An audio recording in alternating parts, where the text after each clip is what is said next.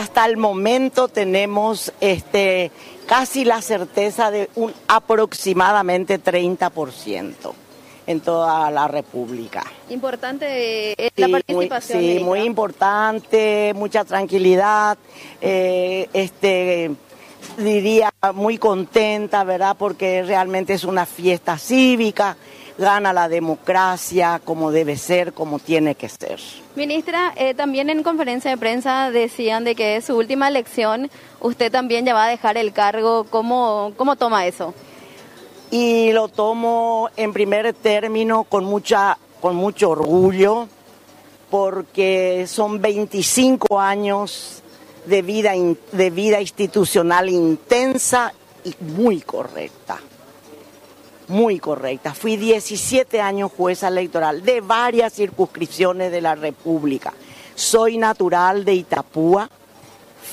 Fui jueza electoral de mi ciudad, que es Encarnación, pero a la vez, por razones de trabajo, por razones que no había eh, jueces en algunos lugares, muchos años en forma ininterrumpida, también tenía mi cargo San Pedro de Licuamandillú, Ñembucú, Misiones y Cazapá, en forma ah, eh, simultánea, sin dejar ninguno de los otros juzgados. Así que digo yo que me voy con, la, con el deber cumplido, con el deber cumplido. Esa es mi gran satisfacción.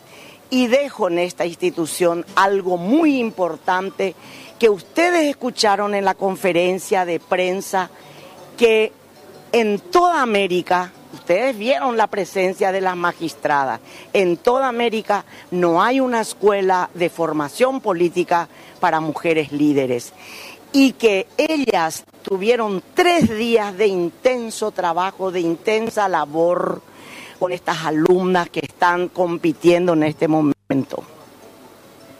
Y que dijeron que hay un antes de la escuela y un después. Esa es la lección, el axioma que ellos llevan después de estar, de tener estos días de tarea con las alumnas. Hay un antes y un después.